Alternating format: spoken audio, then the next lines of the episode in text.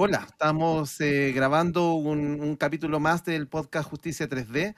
Quiero darles la bienvenida a, todos los que están escuchando este, este podcast y darle la bienvenida a, los, eh, a los que vamos a participar acá. Voy a partir por las damas, voy a partir por, em, por Paz Pérez, que es la jueza de familia del Tercer Tribunal de Familia, hoy presidenta por estos días de ese tribunal. Eh, hola Paz, ¿cómo estás? Hola, ¿cómo estás, Cristian? Hola a todos. Sofía Romero, sí, saludos a todos. Sofía Romero, profesora de, la, de Derecho Procesal de la Pontificia Universidad Católica del Paraíso. Hola, Sofía. Hola, Cristian, ¿qué tal? Saludos a todos también. Vamos a seguir entonces por eh, eh, el profesor eh, don Ramón García, que, se conecta desde Concepción. Hola, Ramón. Hola, hola, ¿qué tal a todos, todas? ¿Cómo están? Y vamos de inmediato a los invitados. Eh, desde eh, en sus vacaciones, para que ustedes vean el compromiso que hay con esto, en sus vacaciones eh, y navegando en el mar interior de Chiloé. Hola, Gustavo Muñoz, administrador del Juzgado de Garantía de Valdivia. Gracias por la invitación, realmente un placer que me haya y ojalá pueda hacer un aporte en esta conversación. Sí, de la isla de Apiao, en, en el sur de nuestro país, lugar donde yo creo que muy difícil de, de conocer, pues son muy inaccesibles, solamente llega un barco de la Armada. Eh, estoy haciendo este despacho. Muchas gracias. Y, desde Santiago, desde Ñuñoa, entiendo que está don Patricio Rabanal, de Ñuñoa. De Ñuñoa está Patricio Rabanal, administrador del juzgado del décimo juzgado de garantía hasta hace unos pocos días, eh, y que hoy se encuentra jubilado de, de esa labor. Hola, Patricio. Hola, buenas tardes a todos, mucho gusto. Eh, bueno, aquí estamos con poco ruido, pero eh, tranquilo, esperando aportar también algo que les sirva para la discusión. Porque este capítulo lo queremos dedicar a la gestión judicial y administrativa en los tribunales reformados. Eh, y, cómo esto podría proyectarse, por ejemplo, a la justicia a la justicia civil, a las reformas que se plantean en justicia civil eh, y, a la, y, algunos que hemos nombrado como eh, la justicia policial local también o lo que hoy tenemos como policía local. Es Ramón el que siempre ha estado encabezando eh, esta, este tema como, como algo de prioritario y conversar con quienes están ahí con los jueces desde, desde el año 2000 en estas nuevas funciones de administración profesional. Así que Ramón, adelante muchas gracias, Cristian. La verdad que todos los que escuchan, cuando escucharon a Gustavo, no son efectos especiales que contratamos ad hoc para el podcast, sino que efectivamente Gustavo está navegando por ahí y de ahí que se escuchan algunas, algunas interrupciones y algún sonido.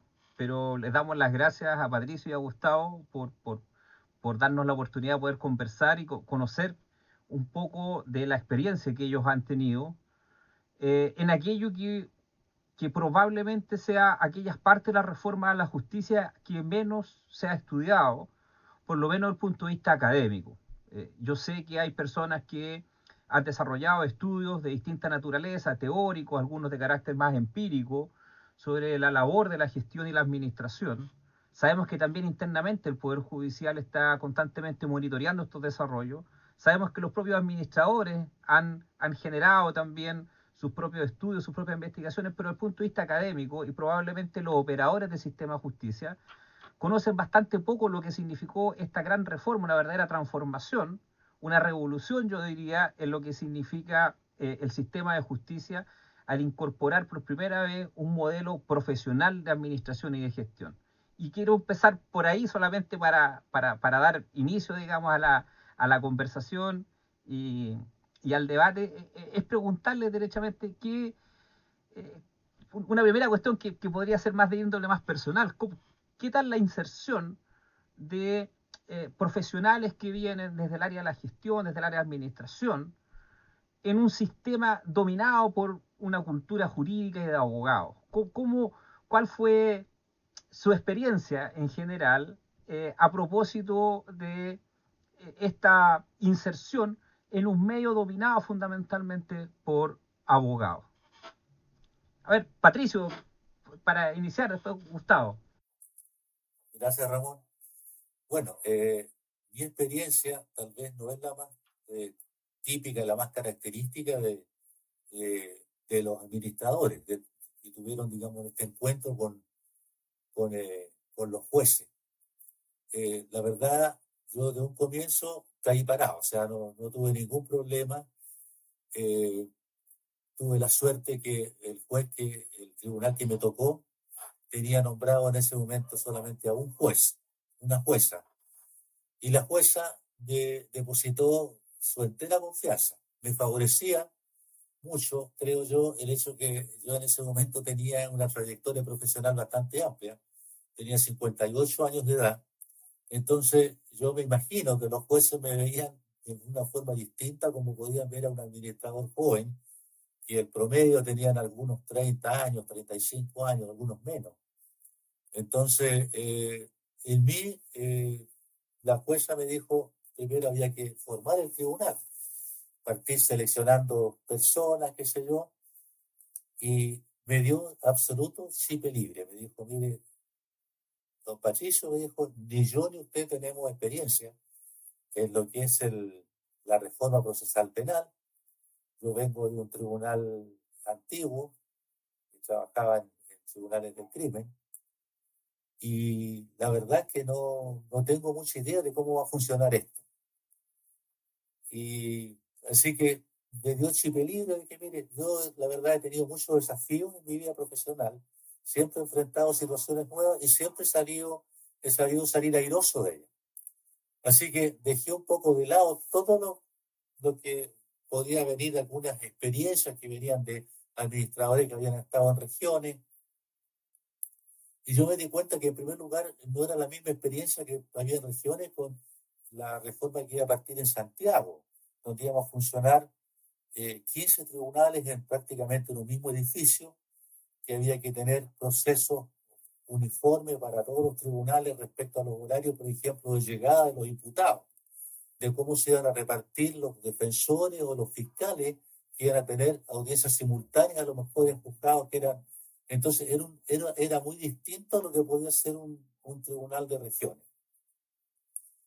Y eh, eh, bueno, con esa vamos que ella me dio, la verdad que yo de ahí en adelante todo lo que hacer del tribunal que fuimos creciendo, fuimos haciéndolo de a poco, siempre tuve el apoyo de los jueces y siempre tuve una comunicación muy directa con los jueces, lo que estábamos haciendo y tuve la confianza de los jueces.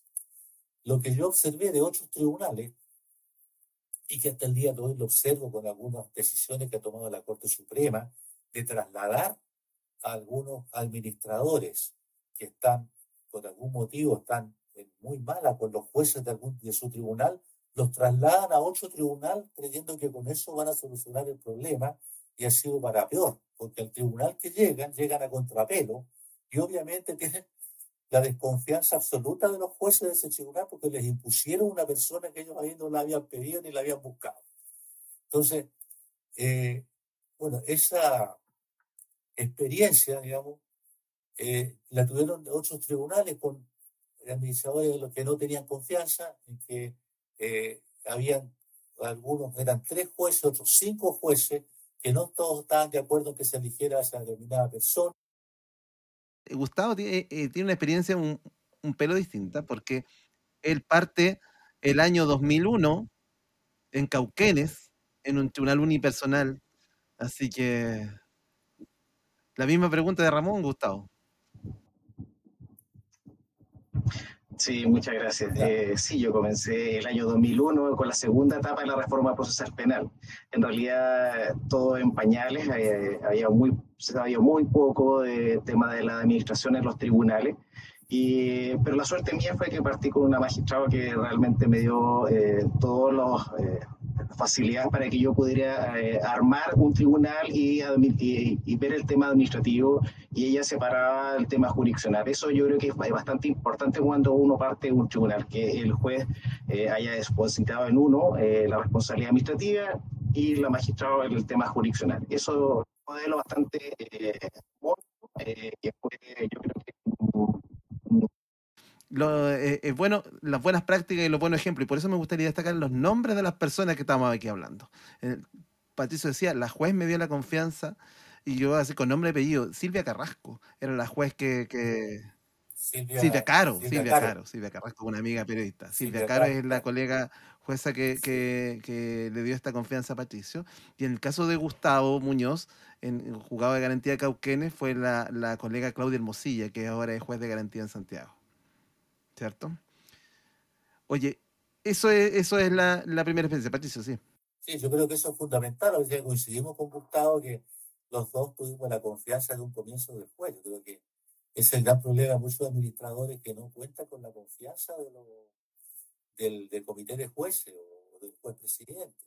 Entonces, ahí han, tenido problemas y han buscado alguna forma de imponerse un poco a la fuerza y eso no resulta. Yo creo que en el fondo uno tiene que, que es entendible que tengan desconfianza cuando uno está recién llegando a un cambio tan radical como el que habían tenido los jueces, que estaban acostumbrados a ser amos y señores, y de repente no saben lo que les viene, es más o menos natural que tengan ese temor. Eh, de tal forma que yo creo que el, paso principal pasa por eso, ganarse la confianza. Eso lo tienes que demostrar, la confianza no es una cosa, estamos de acuerdo. Paz, tú tienes muchas inquietudes con, con este tema de los administradores, ¿no? ¿En qué sentido tengo muchas inquietudes, Cristian? ¿Por qué te, te, gusta mucho el tema de la administración? Varias veces en el podcast. Te, busca, ¿Te gusta mucho el tema de la administración profesional? Varias veces en el este podcast te he escuchado advertirle a Claudio, a Claudio Fuente, que hoy día no nos pudo acompañar, eh, y Rodrigo Silva, que están, nos van a escuchar por ahí, van a participar más adelante. Eh, tus pasteles, eh, que no te gusta mucho eso, por eso, por eso Sí, me, me llama la atención que en ambos casos los invitados plantean que no han tenido problemas con la, en, la relación que tienen con los jueces. Y yo también podría decir que en mi tribunal pasa, el tribunal al que pertenezco, tampoco hay un problema significativo de relación. No hay ningún problema realmente. Tú has podido experimentar también eso, viste, a propósito del trabajo que has tenido que desempeñar por la destinación de los jueces penales a los tribunales de familia que la relación es bastante fluida. Entonces me quedé pensando de lo que yo escuchaba, ¿realmente será un problema de otros? O, más bien es un problema que en general no existe, porque la verdad, cuando yo llegué a los tribunales reformados, después de haber pasado mucho tiempo en otro tipo de tribunales y de haber cumplido funciones de secretaria, yo agradecí con todo el alma que alguien se hiciera cargo de temas que no eran completamente de mi agrado, que tenían que ver con lo administrativo, con la selección de personal, con cosas de esa naturaleza. Por lo tanto, para mí, si uno, y para la gente de mi generación, creo yo, que veníamos de una formación de la Academia Judicial, que no vivimos la experiencia completa de ser jueces eh, de carrera, eh, digamos, funcionaria como era antes, no, e, ese aspecto no fue un tema. Ahora, eso no quiere decir que no hayamos tenido con posterioridad algunos problemas que más bien tienen que ver con la estructura eh, en general y con el hecho de que esta dicotomía pastelero tus pasteles de alguna forma nos dejaba limitados tanto a los administradores como a nosotros y nos impedía un, trabajo colaborativo que nos permitiera avanzar realmente a los objetivos jurisdiccionales. Pero ya está don Patricio y yo creo que es más interesante escucharlo a él. Así que si quieres puedes seguir con las preguntas que estaban haciendo. Sí, Sí, a propósito de eso, Patricio, estábamos, estábamos, eh, estábamos conversando. En términos generales, eh, pareciera ser de que algo que nos le llama la atención a Paz, y es que tanto Patricio como Gustavo han planteado que tuvieron una inserción relativamente fácil en lo que era la estructura judicial. y, eso, sí, pero, pero pero quiero, quiero, quiero meterle un poquito de aliño al, al, estofado para los efectos de que de, explicar un poco de que eh, de que esto esto de incorporar una administración y gestión profesionalizada entre otros tribunales fue una gran apuesta eh, eh, y, fue, una gran transformación dentro de lo que fue el Poder Judicial. Y para poder facilitar esta inserción o esta incorporación es que se utilizó un paradigma, una idea, que fue la de separación de la actividad jurisdiccional con la actividad administrativa. Y esto con, varias finalidades, pero una de ellas era que se pudiera identificar con claridad quiénes eran los órganos que tenían que tomar las decisiones. Y adicionalmente, como una forma de marcar con claridad que era necesario, digamos, que esta, esta nueva organización, esta nueva estructura, empezara a desarrollar aquellas actividades para las cuales era diseñado, que era darle todo el soporte administrativo a los tribunales y a los jueces para que ellos pudieran dedicarse la mayor cantidad de tiempo eh, a la actividad jurisdiccional al interior de las audiencias.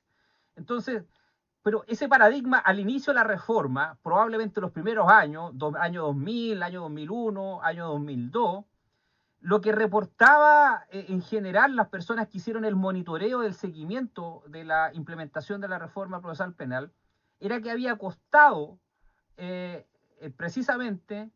eh, precisamente aceptar, digamos, la idea de que los jueces tenían, por ejemplo, limitaciones en el ámbito administrativo, después de haber dominado y después de haber sido muy preciadas las eh, funciones y las facultades que tenían en el orden administrativo, eh, haberlas perdido de un momento a otro. De hecho, es tanto así que hay personas que decían que los jueces estaban dispuestos en su momento a delegar la función judicial a través de los actuarios, la toma de decisiones, en general las resoluciones, pero no estaban dispuestos a, eh, de alguna otra manera, entregar lo que eran las facultades de carácter administrativo y que le implicaba un poder dentro de lo que significaba la orgánica del tribunal. Entonces, ese tanto el paradigma de la separación de funciones como eh, los problemas de, dar inicio a un nuevo sistema eh, profesional de administración, eh, pareciera ser que sí, de todas maneras, en más de algún caso, generó más de un ruido al interior de lo que era la relación entre jueces y administradores. Es indudable que, hubo mucho ruido con eso, pero yo creo que en un comienzo está bien, porque eh, hay que marcar un poco la cancha y es una nueva forma de trabajo.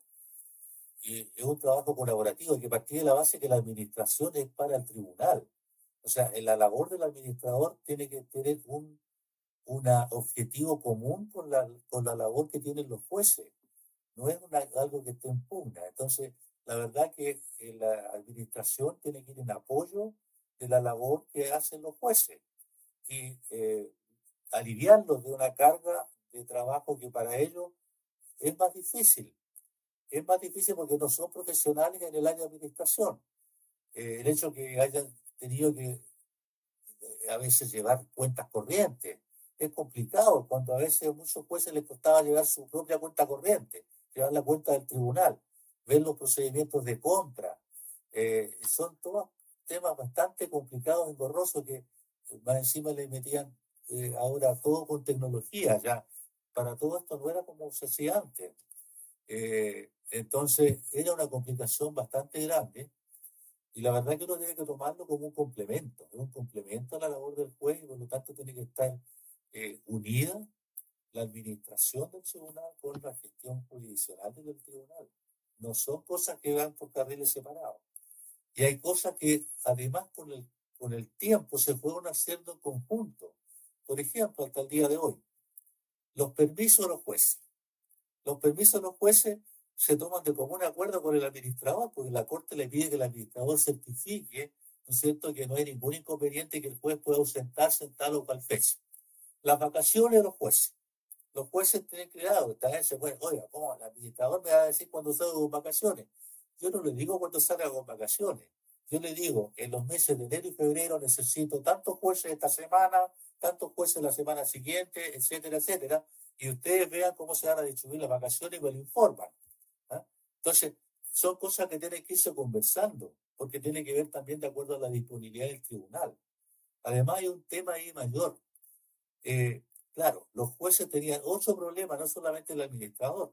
Tenían que entrar a trabajar ahora con otros pares, con otros jueces. Entonces, ese era un tema que tenían distintas opiniones de cómo llevar la labor jurisdiccional del tribunal. O sea, ya tres jueces complicados, cinco jueces más complicados, 27 jueces entre el sexto, el sexto de Santiago, 27 jueces en un tribunal. Ah, y que solamente cinco integran el comité de jueces los ocho están fuera, o sea, no tienen ni pito que tocar. O sea, es una convivencia tremendamente difícil dentro de los jueces. Entonces, poner de acuerdo a los jueces. Digamos, la labor del administrador, a mí me tocó que los jueces se pongan, tomen ellos un acuerdo de cómo van a tomar sus permisos. Porque si todos quieren los permisos de repente, yo, quería también permiso ese mismo día. No, es que yo tengo, es que yo quiero las vacaciones en esa fecha, pero el juez también las quiere. Entonces, uno tiene que entrar ahí a también a arbitrar ese tipo de, de problemas que tienen entre los mismos jueces, que es un problema que se les genera y que realmente es un problema que para ellos también es un problema nuevo. Y no sé, en algunos casos puede haber sido hasta más complejo lidiar con los pares que lidiar con el administrador. Imagino un tribunal de 12 jueces, 15 jueces, es debe ser tremendamente complicado que se pongan de acuerdo. Sobre todo en cosas que a veces cuando les tocan en lo personal. Y a mí me tocó de repente, me tocaron algunos jueces fregados ¿ah? en el tribunal. Eh, que después se fueron del tribunal.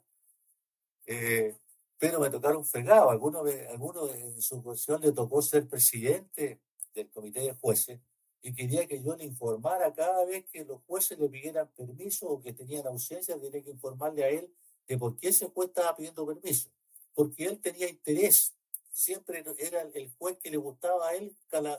Ya venía el calendario, todos los feriados del año, y empezaba a reservar inmediatamente todas las fechas que a él le correspondían, digamos, cercano a un feriado y quería, quería la, la, parte más ancha para él.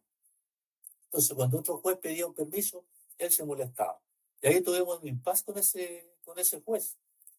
Afortunadamente, después se fue del tribunal. No, no, encontró eco tampoco con, su, con sus colegas, o sea, nunca se logró adaptar. Pero hay un problema de toda índole. Entonces, eh, el problema de cómo se solucionan los problemas con, eh, no solamente con los jueces, de repente con los funcionarios.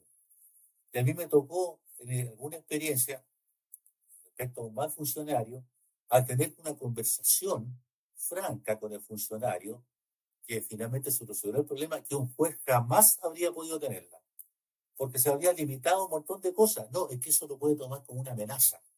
Es que eso lo puede tomar, no puedo, yo no puedo hablar de esa forma con el funcionario porque eso contraviene, o sea, el juez está muy apegado a la norma.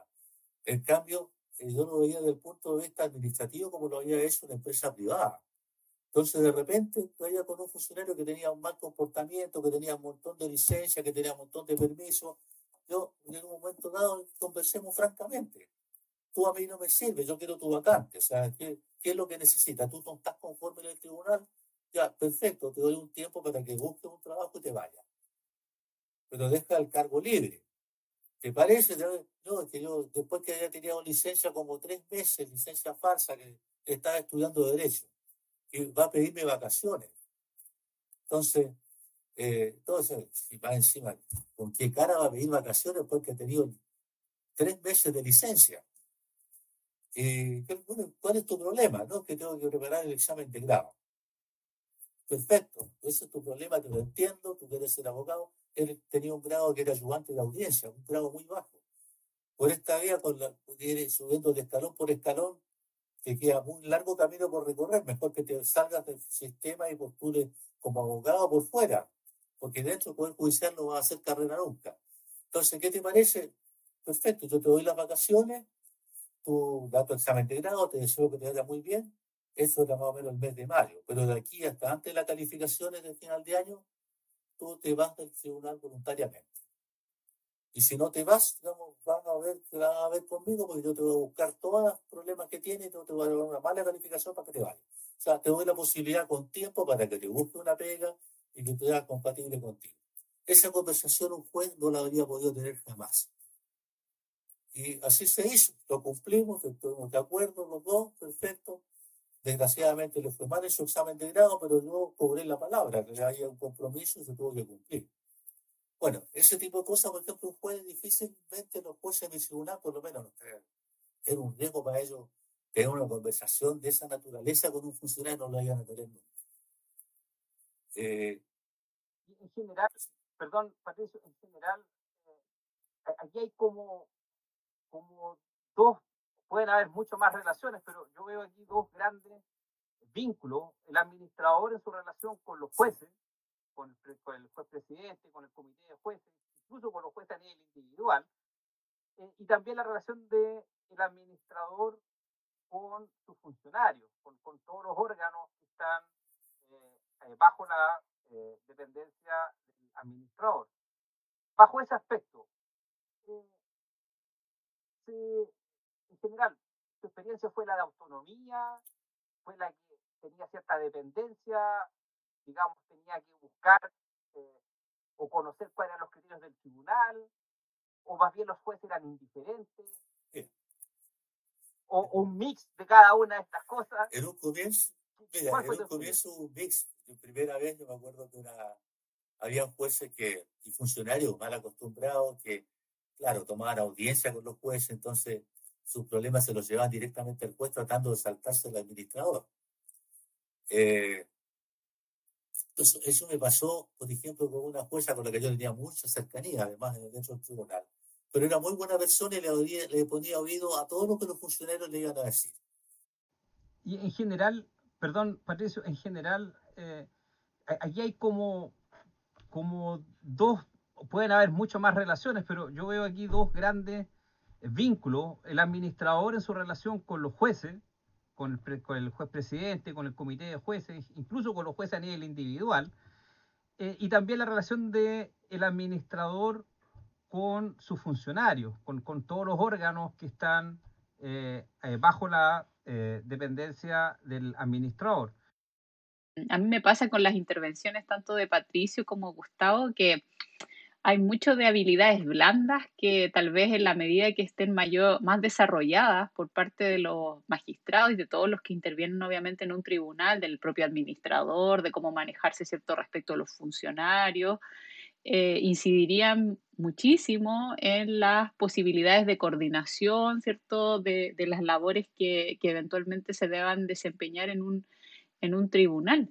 Porque, mm, y eso también incide, creo yo, en, en la formación y las capacitaciones que eventualmente debieran recibir los jueces y también obviamente los funcionarios en el contexto de la, de la academia judicial.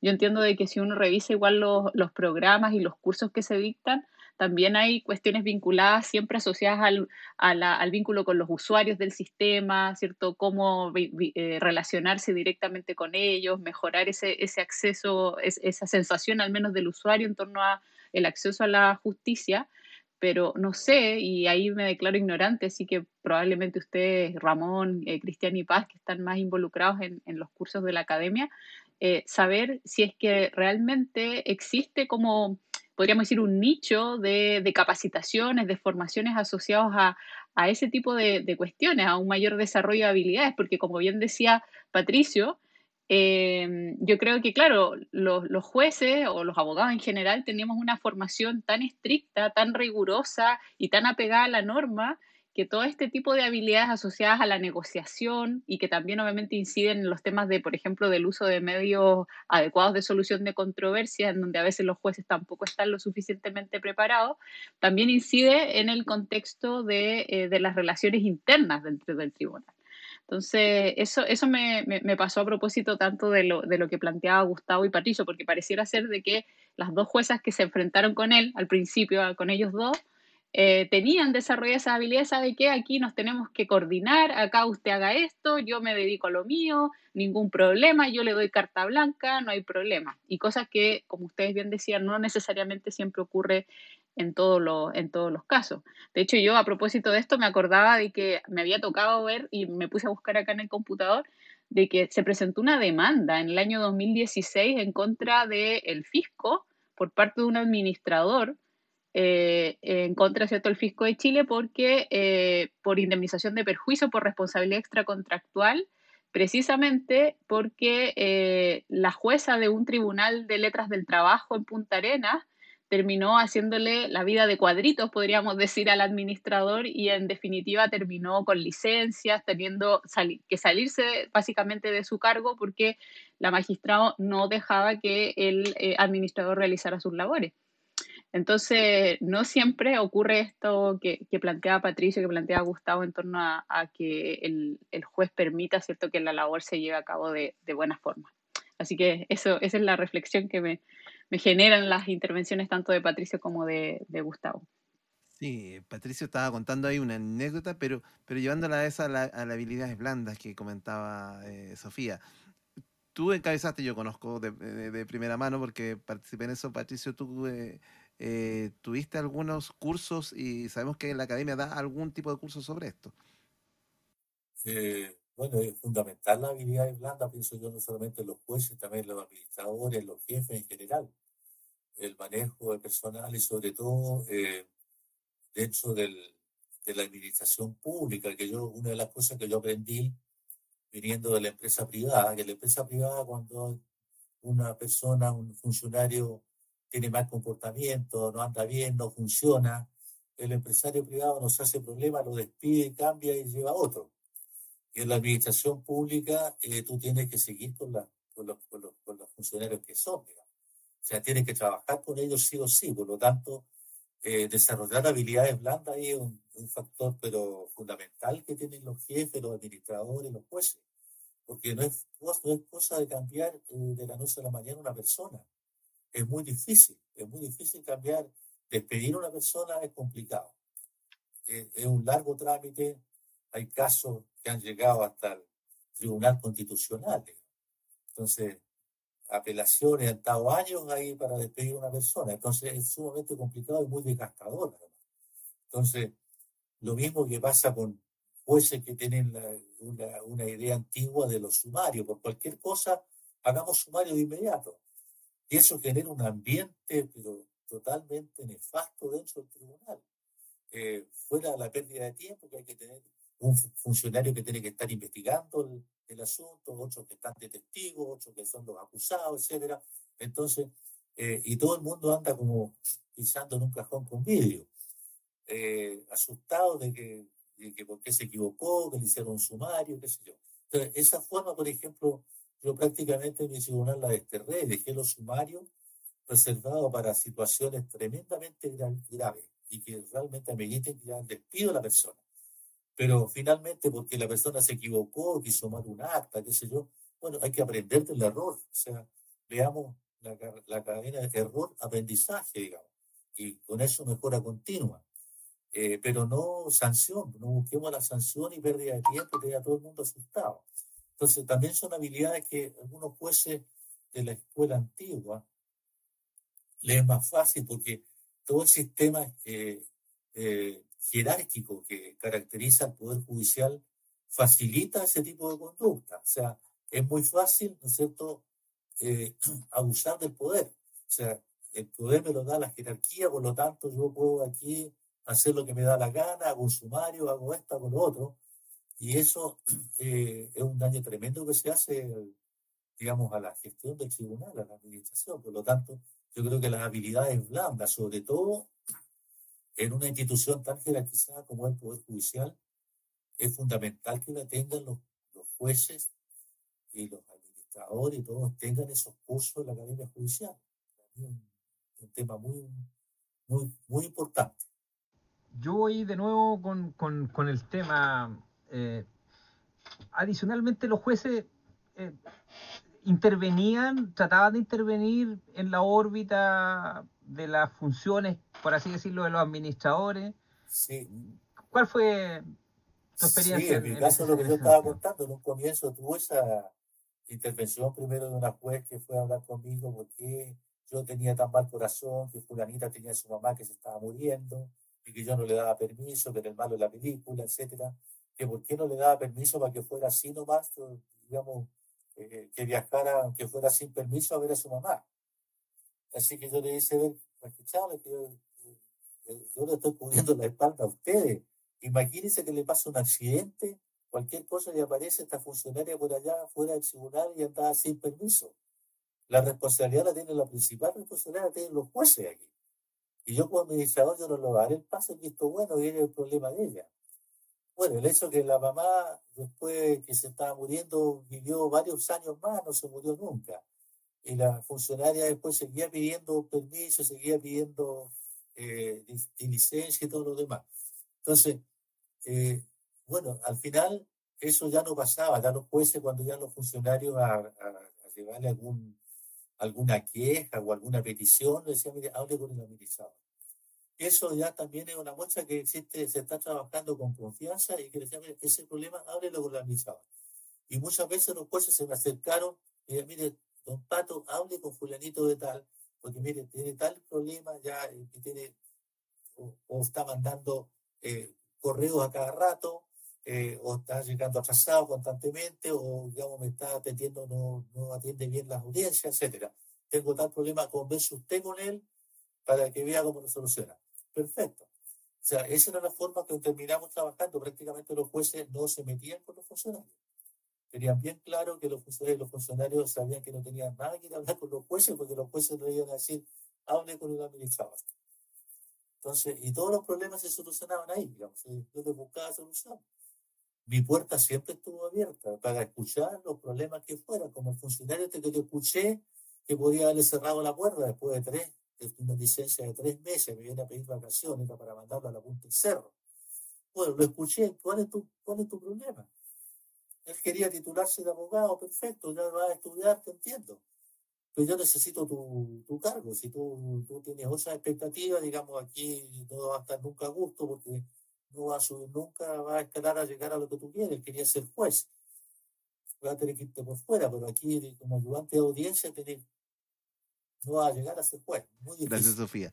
Decía que habíamos hecho una, una pauta previa para conversar eh, hartos temas, pero como yo los veo tan entusiasmados a los queridos profesores, escuchando a, a Patricio, da, gusto escucharlo, porque a lo mejor le pasa lo mismo a Paz, porque es, la, es lo que cotidianamente vivimos eh, en, en, los tribunales reformados. Eh, y, y, ese nivel de confianza que hay entre, entre jueces y administrador no es fácil de conseguir. Eh, como decía, como decía Patricio, a él le tocó eh, caer, caer parado en un lugar donde, donde adquirió, seguramente por su habilidades blandas, la confianza de manera muy rápida. Eh, en el caso de Gustavo tenía una sola juez, entonces como ella lo seleccionó, tenía, tenían que caerse bien sí o sí, ¿cómo se llama? Y afortunadamente hice muy buena dupla. Cristian y Paz, a ver, para meterle ustedes en aprieto. ¿Y ustedes cómo ven esto? En general? ¿Cuál es su ahora desde la, ya no de la experiencia del administrador, sino que ustedes como jueces, ustedes ven que hay autonomía en el trabajo de los administradores, hay indiferencia de los jueces, hay, hay más bien eh, los administradores tienden a ser dependientes de los jueces o en general depende todo esto de las personas que están ahí, depende mucho de cada uno de los tribunales. ¿Cuál, ¿Cuál, es la opinión de ustedes como jueces? Sí, ahora sí, yo creo que en el tribunal, o sea, pienso que en el tribunal donde estamos, los problemas que está planteando don Patricio, que son eh, problemas administrativos eh, cotidianos, no son problemas que a nosotros nos, nos lleguen, porque la función del administrador es completamente ajena a la que nosotros hacemos. Eh, incluso yo diría que los problemas han trascendido a otra naturaleza de problemas, que tienen que ver con ciertas visiones institucionales respecto de cuál es la función y la misión que tienen los administradores en relación a los procedimientos.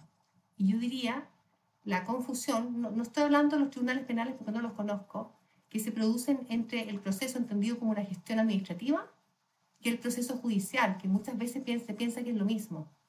Entonces, en escenarios en los que el proceso judicial no está completamente definido y la administración requiere ciertas certezas para poder desarrollar su trabajo, al pensarse que lo que nosotros, ustedes planteaban en algún momento como macro case management es un tema administrativo y no, tiene nada que ver el tema jurisdiccional, en esa confusión de qué tipo de procedimiento es el que le corresponde a cada uno, ahí pueden haber problemas.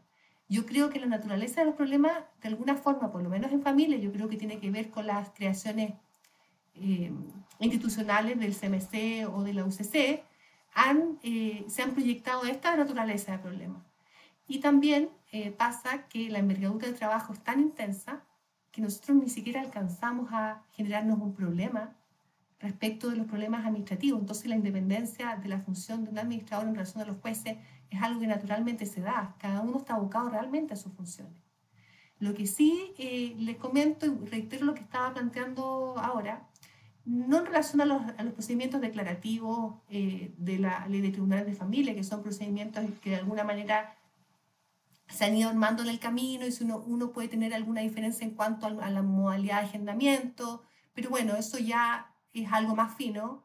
Pero respecto a otros procedimientos que son que vienen del Tribunal de Menores, por ejemplo, el cumplimiento, eh, la, administración al entenderse que ellos tienen la función de hacerse cargo del macro case management, ha tomado lo que históricamente se ha hecho.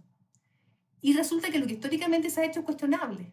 Y como es cuestionable, los problemas se afianzan o se van reiterando en el tiempo sin buscar una solución al, al, al problema en definitiva. Entonces, en esos puntos hay discusión. Yo diría que ha evolucionado, por lo tanto, los problemas de gestión jurisdicción a ese nivel. ¿Cuál es el rol que hoy día nos corresponde como jueces en este diseño institucional y cómo se comprende que nosotros debiéramos actuar en este nuevo entendimiento respecto al procedimiento? Entonces, el concepto ajuste razonable al procedimiento, por ejemplo, no es algo que esté tan claro en el que nosotros podamos intervenir para poder alcanzar una finalidad jurisdiccional. Eso yo creo que es el problema hoy día nuestro.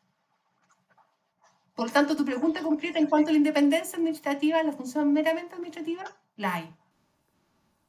Mm. Sí, yo, yo diría que de, por mi lado, que después de 20 años de reforma, o más ya, eh, debemos darle una vuelta de tuerca a esto. Porque si bien todas las instituciones dependen de las personas, y yo por eso Patricio y Gustavo los traje para acá por, por, por la calidad de personas que son, eh, eh, sin embargo, hay la estructura, tengo, tengo yo mi, mi seria duda, y no solamente a nivel de tribunal, y esto pensando en el case management. Hace muchos años he escuchado a un administrador decir, mire, esta forma de administrar que tiene el Poder Judicial, esto de tener una administración central que vendría siendo la Corporación Administrativa del Poder Judicial y la misma eh, Consejo Superior de Administración y la Corte Suprema, además de esta administración eh, ubicada en cada tribunal, es una forma de administrar muy antigua en el sentido que se experimentó en los años 60, esta de, inyectar en distintos niveles eh, esta, estas administraciones que son, que son prácticamente islas. Eh, y yo creo que eso, eso hoy día eh, trae conflicto. Curiosamente, los administradores hoy día muchas veces tienen roces con el nivel administrativo superior. Y roces no, no, no roces simples, sino roces eh, bastante fuertes, mucho más de lo que podrían tener jueces con corte, por ejemplo. Eh, aquí hay un roce bastante, bastante mayor. El mismo, la misma estructura de comité de jueces eh, cuando tenemos 27 jueces, como decía Patricio, 22 jueces, 20 jueces, eh, significa que muchos de ellos quedan fuera del comité y, y, este comité también se han tomado los cargos a la manera como se tomaban en el Poder Judicial, de manera, de manera bastante... Eh, inmóvil. Son cargos que se tienen, que se poseen, que se, que se aprecian, eh, y por lo tanto eh, eh, que, hayan, que haya un nuevo presidente dentro de los dos años de, que duran estas personas, también se midirá con recelo de que hayan cambios o, que salgan personas o entren personas, se han tomado bastante, se han rigidizado estas estructuras. Y lo mismo con el rol del administrador. Entonces, creo yo que en muchas ocasiones, lamentablemente, como suele suceder un, cierto grado de entropía, se dibujan las instituciones en un principio, pero luego estas se van quedando en las formas. Uh, y cumpliéndose las formas se dice, bueno, seguimos trabajando bien. Pero en el fondo hay muchas cosas que se van repitiendo porque alguna vez se hizo así o nadie quiere dar un paso más allá. Eh, y, eso es, es complejo, o sea, la misma realidad que decía Patricio en los juzgados penales, y seguramente pasa lo mismo en familia, incluso familia Santiago, los cuatro tribunales juntos versus familia Pudahuel. Estando todos juntos, es difícil eh, en, entre cada tribunal decir, oye, ¿cómo trabajas tú? ¿Qué cosas haces? Quiero saber qué cosas haces tú buenas que yo podría copiarte e intercambiar cosas. Eso todavía parece ser eh, eh, complejo asumir los tribunales. O sea, tú, yo me planteé muchas veces, vamos a ver cómo trabaja el tribunal X. Me decían, no, no, no, pero es que no podemos hacer eso. No podemos ir a conversar con otros sobre cómo lo están haciendo. ¿Y por qué no? ¿Por qué no? Es otro tribunal. Son otras realidades, son otras jurisdicciones, son otras comunas, qué sé yo, lo que sea. Pero hay, hay ciertos bloqueos que son parte, y entiendo, de nuestra cultura judicial que la arrastramos por, por, por siglos. Entonces, es, eh, si bien hubo un cambio, yo creo que a 20 años podemos darle un, unos, unos retoques, una vuelta de una vuelta de tuerca. Sí, eso es interesante. Sí, ya, ya ya entrando en la parte como final, para, no, no, no, extendernos tanto también con el tiempo, pero Patricio, así en términos generales, eh, tu, tu, tu, visión, si, digamos, mira también con un poco de distancia, ¿qué, qué, qué cambios crees tú, qué modificaciones, qué, qué elementos podrían contribuir a una mejor gestión, una mejor administración de los tribunales? Eh, digamos, qué inspiración podría aportar un administrador para eh, la mejora en general de tanto los objetivos del sistema como, por supuesto, digamos, dar respuesta a, la, a, las necesidades internas y propias de los tribunales. Bueno, yo creo que, primero que nada, tanto en cada tribunal debería tener eh, bastante claridad respecto a la misión y visión del Poder Judicial y en base a eso poner cuál es el objetivo que, tiene, que tienen ellos como tribunal. Y ahí se van a encontrar, digamos, de que en realidad esa separación de, de funciones, digamos, está bien para la parte operativa, que funcionen en cierto modo, está bastante bien, en el sentido de que cada uno tiene sus responsabilidades a nivel profesional y los jueces pueden descansar, en cierto modo, de tareas que, que no, que no les, que no, que no tienen mucho que ver con, con su quehacer como tal, digamos, como jueces. Eh, y enfocarse más en, en, eh, en, colaborar en una gestión conjunta del tribunal que lo proyecte a, a, poder cumplir de mejor manera la misión y visión, digamos, dar una atención mucho más rápida, más expedita, más oportuna, una mejor atención. Es interesante, es interesante escuchar y tener un diálogo porque a, mí me da la impresión a veces que estamos, eh, por ejemplo, estaba escuchando a Patricio y, hay reflexiones que, que, tiene que, que, son súper interesantes, yo no las escuchaba tampoco en otros lados. O sea, ¿qué nivel de claridad tiene respecto a la visión del sistema de justicia o el poder judicial en general? ¿Qué grado de claridad tienen los operadores sobre qué es lo que se está buscando? O sea, yo diría que ahí, Sofía, no sé, ¿Qué te parece? Lo tradicional, esta idea de la jurisdicción, eh, y sobre todo bajo los, la teoría más tradicional, no termina por dar respuesta a, esto, digamos, por lo menos en los tiempos actuales. ¿Qué, qué objetivos se cumplen con ello?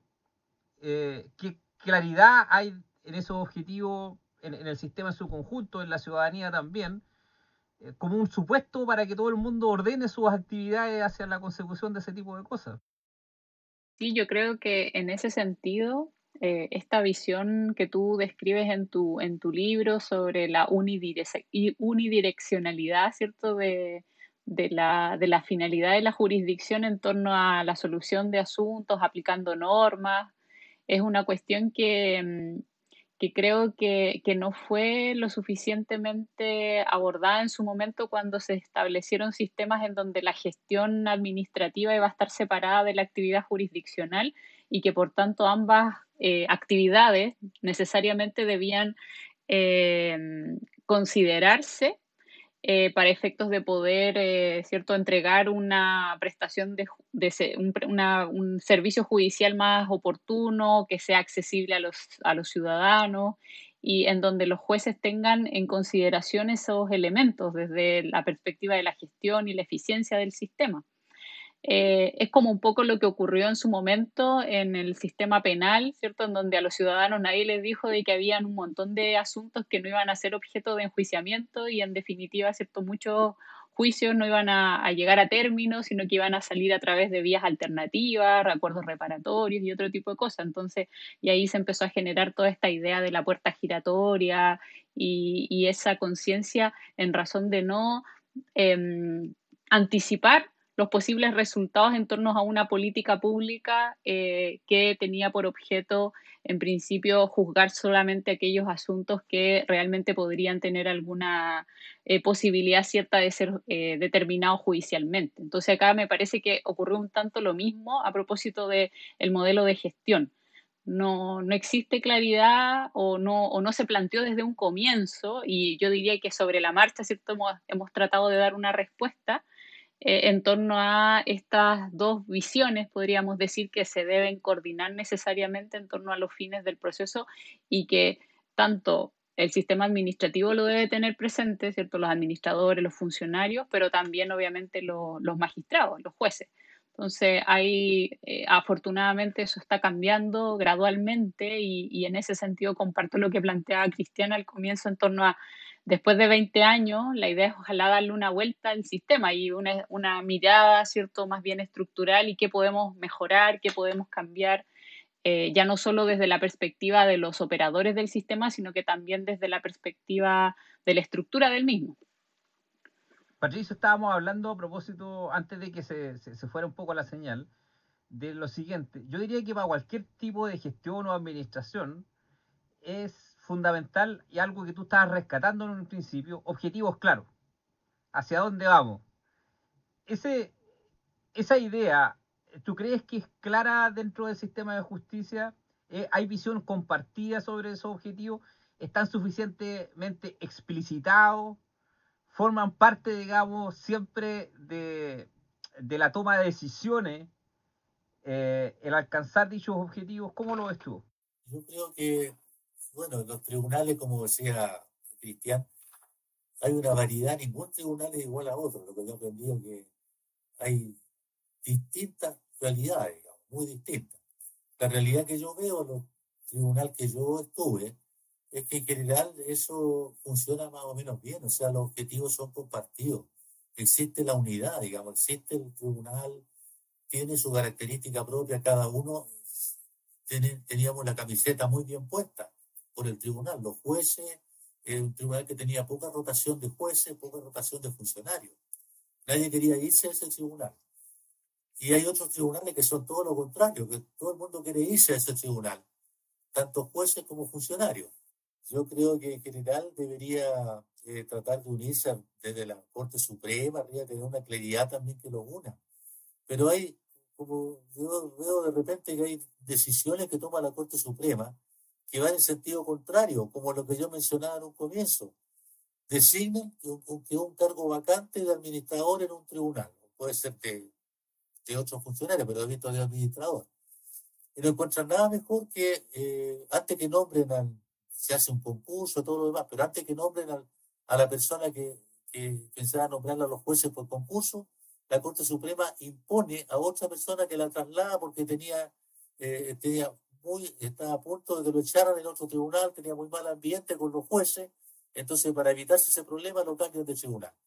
Esa es una política que me parece pero pésima, pero pésima. Realmente incomprensible para mí que el Poder Judicial exista eso, cuando se hizo una reforma justamente que se trataba de erradicar ese tipo de conducta. O sea, el problema si la persona lo tiene en un tribunal, lo soluciona ahí o no lo soluciona en ningún lado pero si tuvo problema en un tribunal, lo va a tener en otro igual, y si llega a contrapelo con mayor razón. Entonces, de repente ahí uno se dice, pues aquí los dioses de arriba, del poder jerárquico, pensaron una cosa y quiere que acatar nomás, pues no quiere, aunque a uno le parezca bien o le parezca mal. Entonces, creo que además en ese aspecto deberían haber relaciones también más horizontales. Y de ese punto, la administración judicial también debiera ser más democrática. No puede haber ese tipo de decisiones totalmente dictatoriales. Entonces, la Corte Suprema, digamos, de un golpe mandó a una persona para allá y la cambió y, y todos los que tuvieron el concurso, la entrevista y todo, tiempo perdido. Me parece a mí que es una señal pésima. Entonces, a propósito, déjeme. yo lo digo porque estoy jubilado, ¿verdad? Por supuesto, por supuesto. Todas las opiniones vertidas en este programa son de exclusiva responsabilidad de quienes la emiten. Claro. pero, en todo caso, perdón, a propósito de lo que dice Patricio en general, y yo me hago responsable de lo que digo también, eh, los traslados, los traslados históricamente se han utilizado como sanciones encubiertas, como mm. medidas disciplinarias encubiertas en muchos casos, así que eso lo sabemos todos. Eh, más allá de que algunos lo podamos decir y otros no. Pero eh, es cierto y lamentablemente es verdad que es una, una práctica que sin duda que debería desaparecer en un régimen, ¿cierto? Que fuera, eh, que considerara el Poder Judicial con prácticas mucho más democráticas a su interior. Ojalá que aquello pueda ser objeto de discusión dentro de, del ámbito, ¿cierto?, de la Convención Constitucional, precisamente. Eso justamente es lo que iba a decir Sofía, que hay, hay, hay una nueva realidad, que es la, la Convención Constitucional, que podría traer ahí eh, alguna, alguna nueva, algún nuevo paradigma, un, nuevo referente, pero además yo quería sumar que, súmele a que hay administración profesional por ley en los tribunales reformados, pero donde no hay administración profesional por ley, en las cortes. En las cortes, autoacordado. Claro, entonces... Eso es lo que iba a plantear yo. ¿No será que estas cosas pasan porque la realidad de los tribunales reformados es mucho más compleja y da la sensación de que no logra entenderse bien, eh, digamos, por, las personas que, que, están en cargos superiores, cómo funcionamos y cuál es nuestra realidad?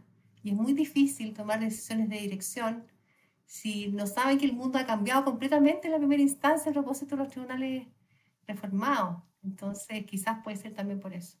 Sí, bueno, hace, hace unos años, eh, Paz, yo decía lo mismo. Y les decía yo a, los ministros de la Corte, ya no me acuerdo, me parece que es San Miguel, les decía, es difícil que ustedes no entiendan.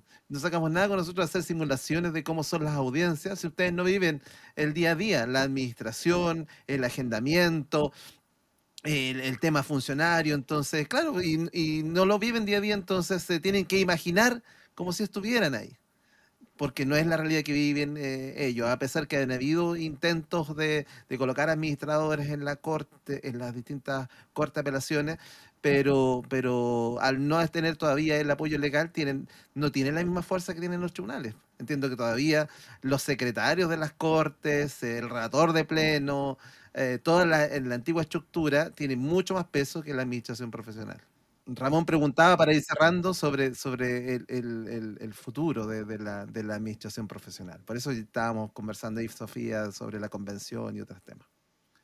Bueno, el futuro, bueno, lo que hablan mis colegas, eh, en realidad voy a hablar un poco con lo que sale un poco de la PRAJU. Yo creo que una de las grandes eh, iniciativas que habría que un poco trabajar es un poco colocar en igualdad de condiciones a la administración con la, con, la judicatura. Eh, yo creo que ahí podría ser una especie de relación eh, hoy día cuando uno está supeditado al tema eh, jurisdiccional, eh, pudiera ser una traba para una administración mucho más eficiente, mucho más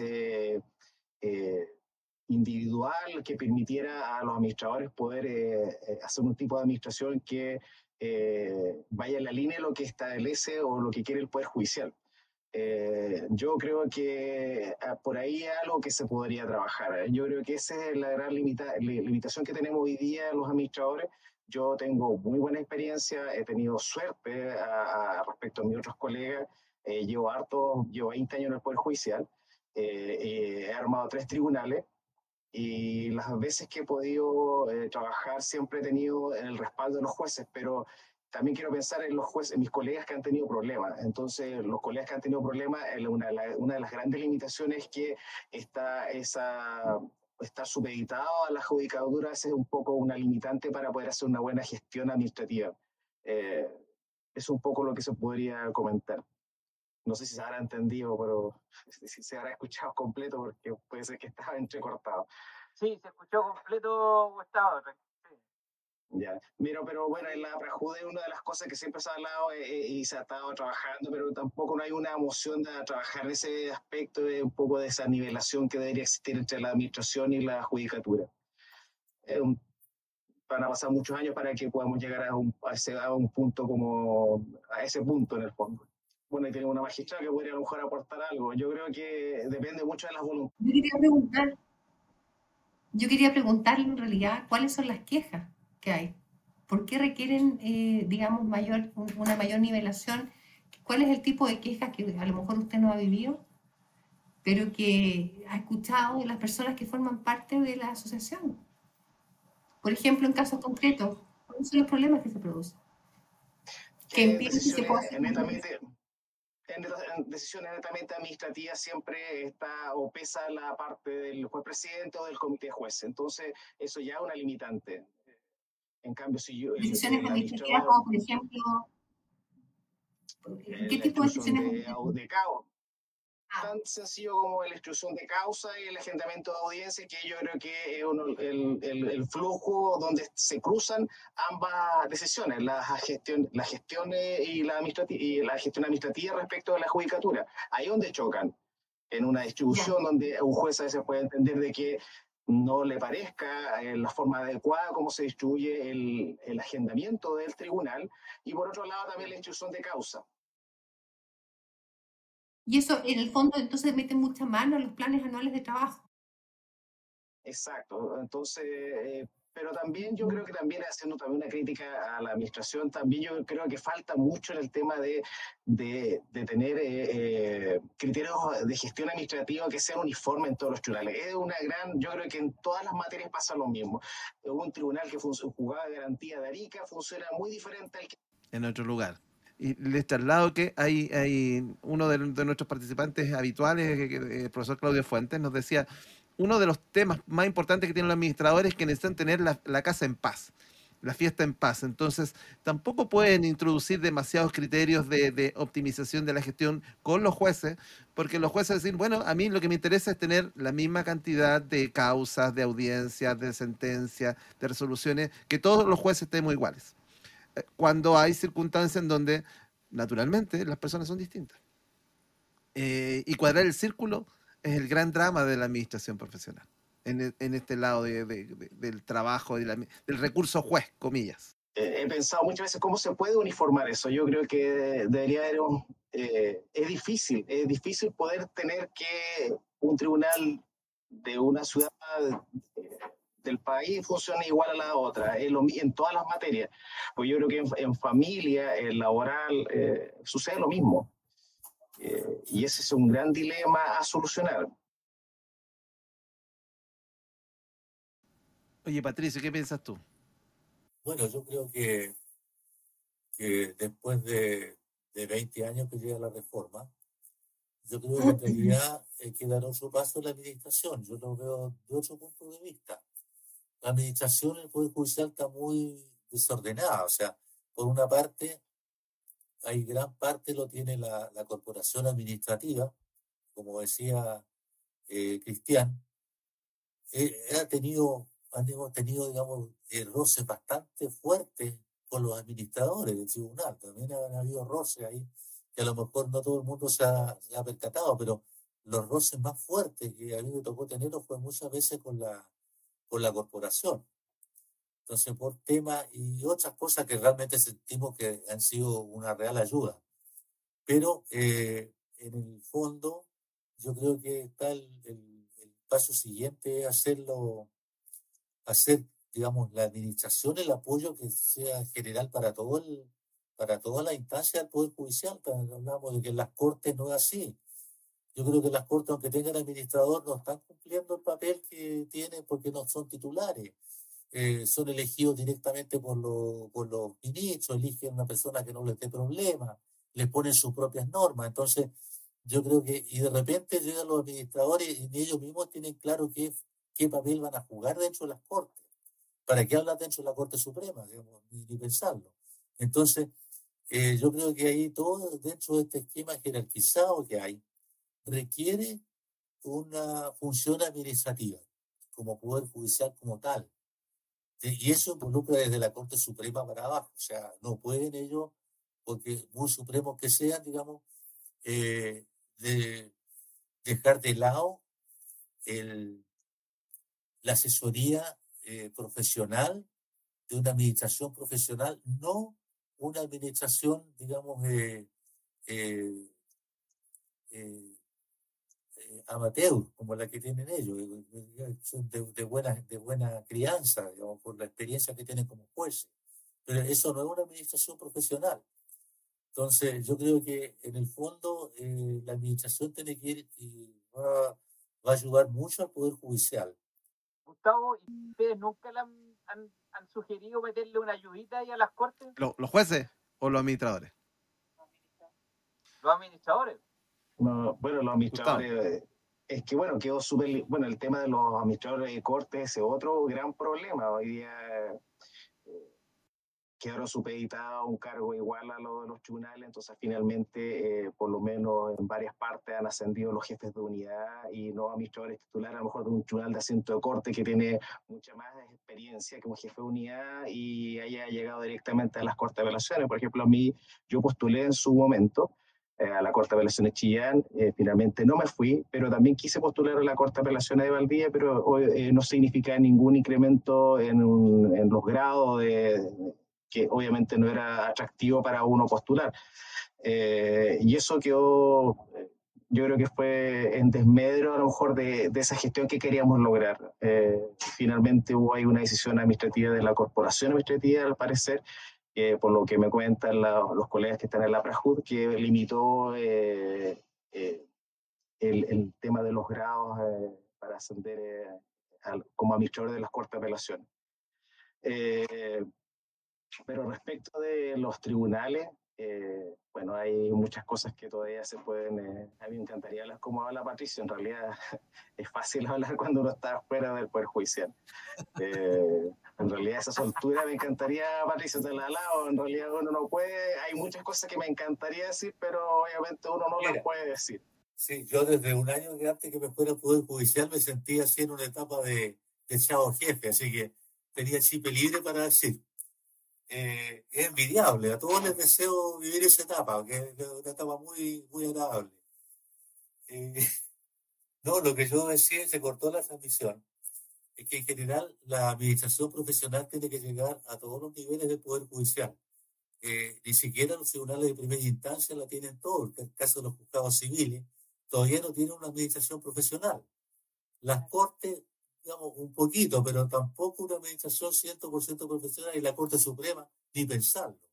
Entonces yo creo que se va a potenciar mucho más el Poder Judicial como tal, eh, en el cumplimiento de sus objetivos en la medida de que aproveche esta herramienta en todas sus instancias, que tenga una, una administración profesional que realmente le ayude a potenciarse y a cumplir mejor su, su objetivo, su misión y visión. ¿No? Y además, perdonen también, o sea, pensar que también la corporación administrativa del Poder Judicial está conformada el Consejo Superior por miembros de la Corte Suprema, en donde de autonomía claramente no, no, existe. Entonces, eh, claramente, a propósito de lo que dice, lo que dice Patricio, en la medida de que se profesionalice la gestión administrativa, evidentemente vamos a poder orientar el trabajo del Poder Judicial hacia, hacia los fines que, que se persiguen y en principio que se declaran. Em, pero, y, también en la línea mm, reflexionaba en torno a, algunas de las cosas que se habían dicho antes, en torno a, la, mm, a los fines que, que, se persiguen al final dentro del sistema. Porque, por ejemplo, a propósito de lo que, lo que planteaba, parece Gustavo, eh, ¿cuál al final es, eh, por ejemplo, cuáles son las, los problemas o las críticas que plantean, por ejemplo, algunos administradores respecto de las intervenciones que eventualmente los jueces hacen eh, en el modelo de gestión, qué sé yo, que plantea ¿cierto? el administrador, es porque, eh, por ejemplo, hay una mm, diferente repartición de la carga de trabajo entre los distintos magistrados o que eventualmente, y es lo que uno, por ejemplo, como procesalista pensaría, de que el juez, dado que conoce aspectos jurídicos del asunto, en realidad está preocupado, ¿cierto?, de que, no sé, por ejemplo, supongamos de que tiene que ser agendada una cierta cantidad de audiencias en una jornada determinada y eso eventualmente podría condicionar, no sé, las posibilidades de llevar a cabo una audiencia de forma adecuada, que las partes puedan ejercer determinados derechos en determinado tiempo, etcétera.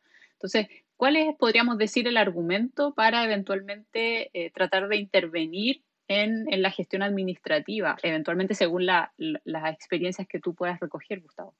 Son las variables que uno maneja cuando en el, tema de agendamiento, eh, netamente no, son, no, no necesariamente son temas jurídicos, sino que eh, la duración de las audiencias, eh, la cantidad de imputados, la cantidad de, intervinientes que a veces operan en una audiencia y en realidad el poder ser un poco más dinámico en, los bloques de agendamiento de audiencias en el tribunal.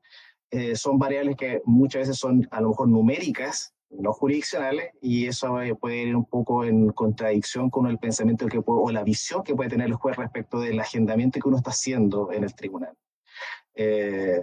Obviamente, eh, por eso te digo que también hay un tema importante hacer en el tema de la estandarización. Yo creo que ahí hay un tema que estamos deficientes.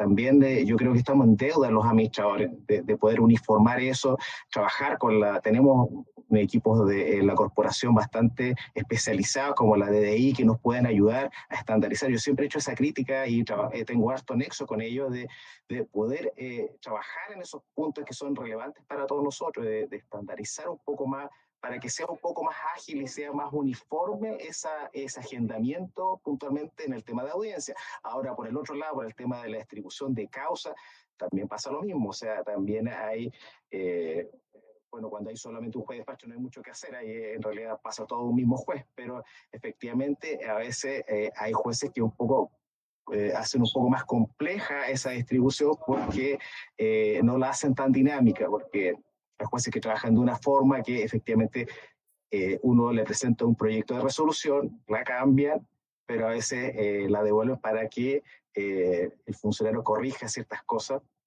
pudiendo el juez, obviamente lo más práctico es que, que haga la corrección que él debe hacer efectivamente y que después le informe al funcionario en qué se equivocó para que no cometa esos errores a futuro pero yo creo que el tema más va por la, el agendamiento. La instrucción de causa yo creo que es algo que es un poco más, más, manejable. Bueno, el magistrado ahí, don Cristian, eh, conoce un poco harto cuando estuvo en garantía, que es, dinámico porque son muchas cosas que se resuelven en garantía. A, propósito de la, de la uniformidad que habla Gustavo, pucha, si todavía no nos ponemos de acuerdo en qué tipo de letra usamos, ni, ni el tamaño, ni que cómo firman los, como el, pie de firma de las resoluciones o de los oficios, algo tan básico todavía. No sé, ojalá que en muchos tribunales ocurra, pero, pero a veces en un mismo tribunal hay varias formas de, de hacer una resolución, de hacer un oficio, para qué decir la realidad nacional. A mí tuve una reunión hace poco con mi, encarga, con mi unidad de sala y una de las cosas que nos pedía, por favor, que pudiéramos conversar con los jueces de mi tribunal, que son bastante eh, eh flexibles. ¿eh? Yo no tengo nada que decir, mis jueces son yo me saco el sombrero con los jueces que tengo en mi tribunal, pero ellos me pedían que por favor pudiéramos uniformar los autoaperturas, las sentencias, en las letras, en los formatos, y ojalá que pudieran ellos uniformar eh, los criterios que ellos eh, utilizan en su sentencia o en los mismos autoaperturas, que puede hacer que eso ya es mucho más... Eh, eh, uniforme entre todos los jueces. Una sentencia uno podría entender que cada juez le quiere dar un sello, eso es, yo creo es parte de los jueces, yo creo que es como lo que eh, ellos siempre quieren dejar ese sello, una diferencia, una distinción o, el tema jurídico en cómo ellos manejan todos los parámetros que utilizaron para poder llegar a esa sentencia. Eso yo lo puedo entender. Pero los autoaperturas, eh, juicio oral y simplificado, como la autoapertura que se van al Tribunal de Juicio Oral lo Penal, eh, sí, pues evidentemente ahí podría haber, debería haber una uniformidad entre todo y a lo mejor eso debería ser no solamente en mi tribunal, debería ser a nivel nacional. Oiga, este es el formato que utilizar, este es el tamaño de letra, que yo en la Corte Suprema lo hizo en su oportunidad. Sí. Bueno, pasa con otras materias también incluso, o sea, con cosas jurisdiccionales, no sé, hasta a mí me ha pasado en, en algún momento que tramitaba juicio el tema de las autorizaciones de poder, o sea, tenían tres jueces diferentes y en la misma, o sea, el mismo tribunal tenía tres formas de entender cómo se autorizaban los poderes. Sí, pues eso, eso habla de, también de, de, de, de, los consejos o de la, de la relación entre pares, de la comunidad, como dicen en educación, la comunidad educativa, aquí en la comunidad jurídica parece, parece que ahí nos falta todavía un desarrollo profesional, profesionalmente hablando, eh, más, más, más, rico.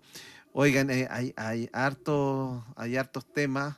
Eh, hemos tenido problemas hoy día con las comunicaciones, vamos a hacer lo posible en la edición para que para ver eh, cómo podemos eh, rescatar esto, pero como decía Ramón hace un rato, esto es un punto de partida eh, para seguir conversando de estos temas, yo para respetar también la hora en que habíamos comprometido a nuestro invitado y nosotros también. Quiero agradecerle a Gustavo Muñoz, que finalmente logramos la comunicación, a, a Patricio Rabanal, eh, ambos administradores de, tribunales, a la profesora Sofía Romero, a don Ramón García, a, Paz Pérez, que, eh, que, que, también ha tenido problemas de conexión, está, nos está escribiendo también que... Eh, eh, ¿cómo se llama? que no ha podido volver a, conectarse. Eh, mi nombre es Cristian Soto, también soy juez, igual que Paz. Eh, dejémoslo para un próximo capítulo. Te dejamos, Gustavo, te dejamos, Patricio, cordialmente invitado a que, a que sigamos hablando. Seguramente vamos a ya enfocar cuáles son los temas particulares y en detalle que queremos hablar más con los administradores profesionales de, de los juzgados reformados. Chicos, Ramón, Sofía. Vale, muchas gracias Gustavo, muchas gracias Patricio. Y queremos dejarlo comprometidos para la próxima. Cristian es el coordinador operativo y, y, la idea entonces es conversar sobre irnos al área chica de la gestión del tiempo Muchas gracias, magistrado, en realidad por esta invitación.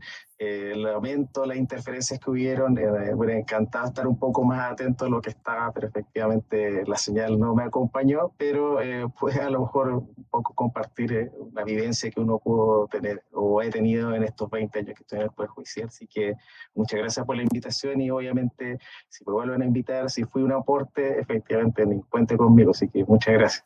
Don Patricio. Espero también, como dice Gustavo, haber sido un aporte a lo que ustedes están buscando. Eh, y eh, gracias por invitarme de todas maneras y ha sido un grupo muy agradable. Oigan, me despido yo de eh, por Paz, Paz Pérez, que me escribe aquí en el chat que, que no ha podido volver a ingresar para, para, este momento final. Un abrazo y pronto nos, nos volvemos a juntar. Gracias.